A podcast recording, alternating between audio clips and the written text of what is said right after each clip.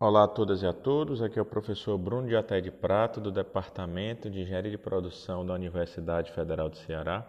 Esse é mais um podcast sobre tópicos de sequenciamento da produção e no conteúdo de hoje nós vamos falar sobre a classificação é, dos modelos é, de programação da produção.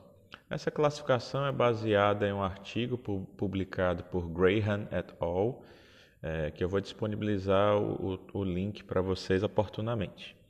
É, existem diversos ambientes de produção, como nós já vimos em conteúdos anteriores, e existe uma nomenclatura, uma classificação é, para apresentar cada um desses ambientes para os, aquelas pessoas que vão estudá-los. E essa notação, basicamente, ela tem três parâmetros. O primeiro parâmetro, alfa, é, ele se refere, se refere à característica das máquinas. O segundo parâmetro é chamado de beta e se refere às características do trabalho, dos jobs. E o terceiro parâmetro é gama, ele se refere, se refere à função objetivo é, ou medida de avaliação que está sendo utilizada para determinado estudo.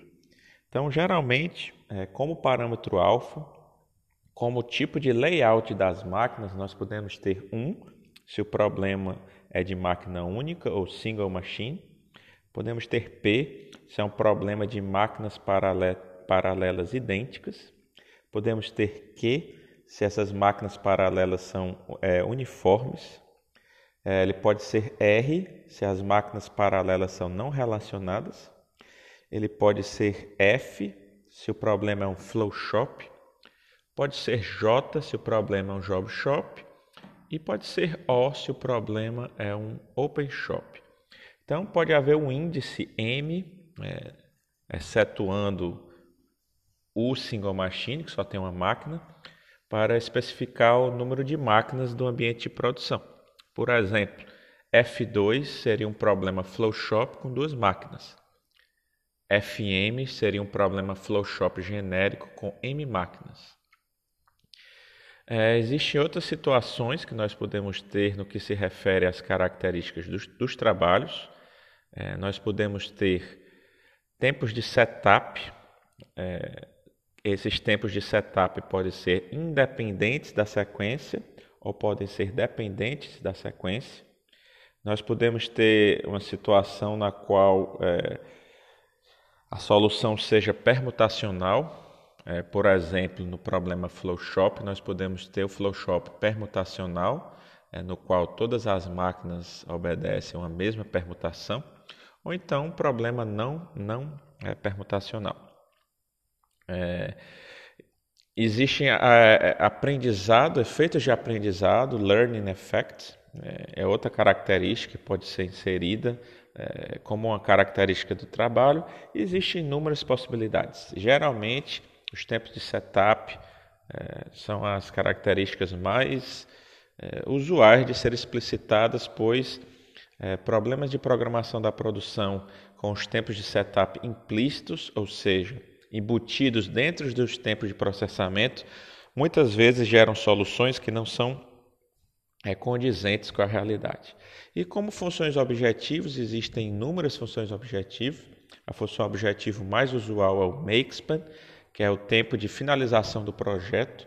Então, cada tarefa, cada trabalho J, ele pode ter um tempo de término, geralmente representado pela letra C de completion time. Então, vai ter um, um, completion time C índice J, um vetor de completion times, e o makespan seria o maior valor desse vetor, ou seja, o máximo de C. Por isso que muitas vezes é, makespan é conhecido, é representado como C índice max, que é o máximo tempo de completação ou de término de uma tarefa. É, além de estarmos interessados com a duração do projeto, podemos estar interessados com a duração do término de todas as tarefas. E essa função objetivo é chamada de Total Completion Time. E podemos ter objetivos relacionados a prazos de entrega ou due dates. É, um dos mais clássicos seria a minimização do atraso total, ou total tardiness, ou a minimização do adiantamento, total earliness. É, mas existem várias possibilidades. Então, podemos ter vários ambientes de produção diferentes.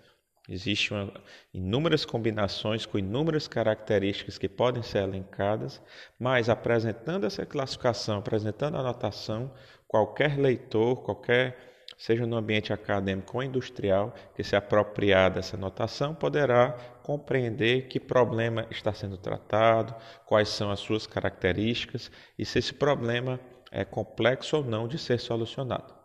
Agradeço a atenção de todas e de todos e até uma próxima oportunidade.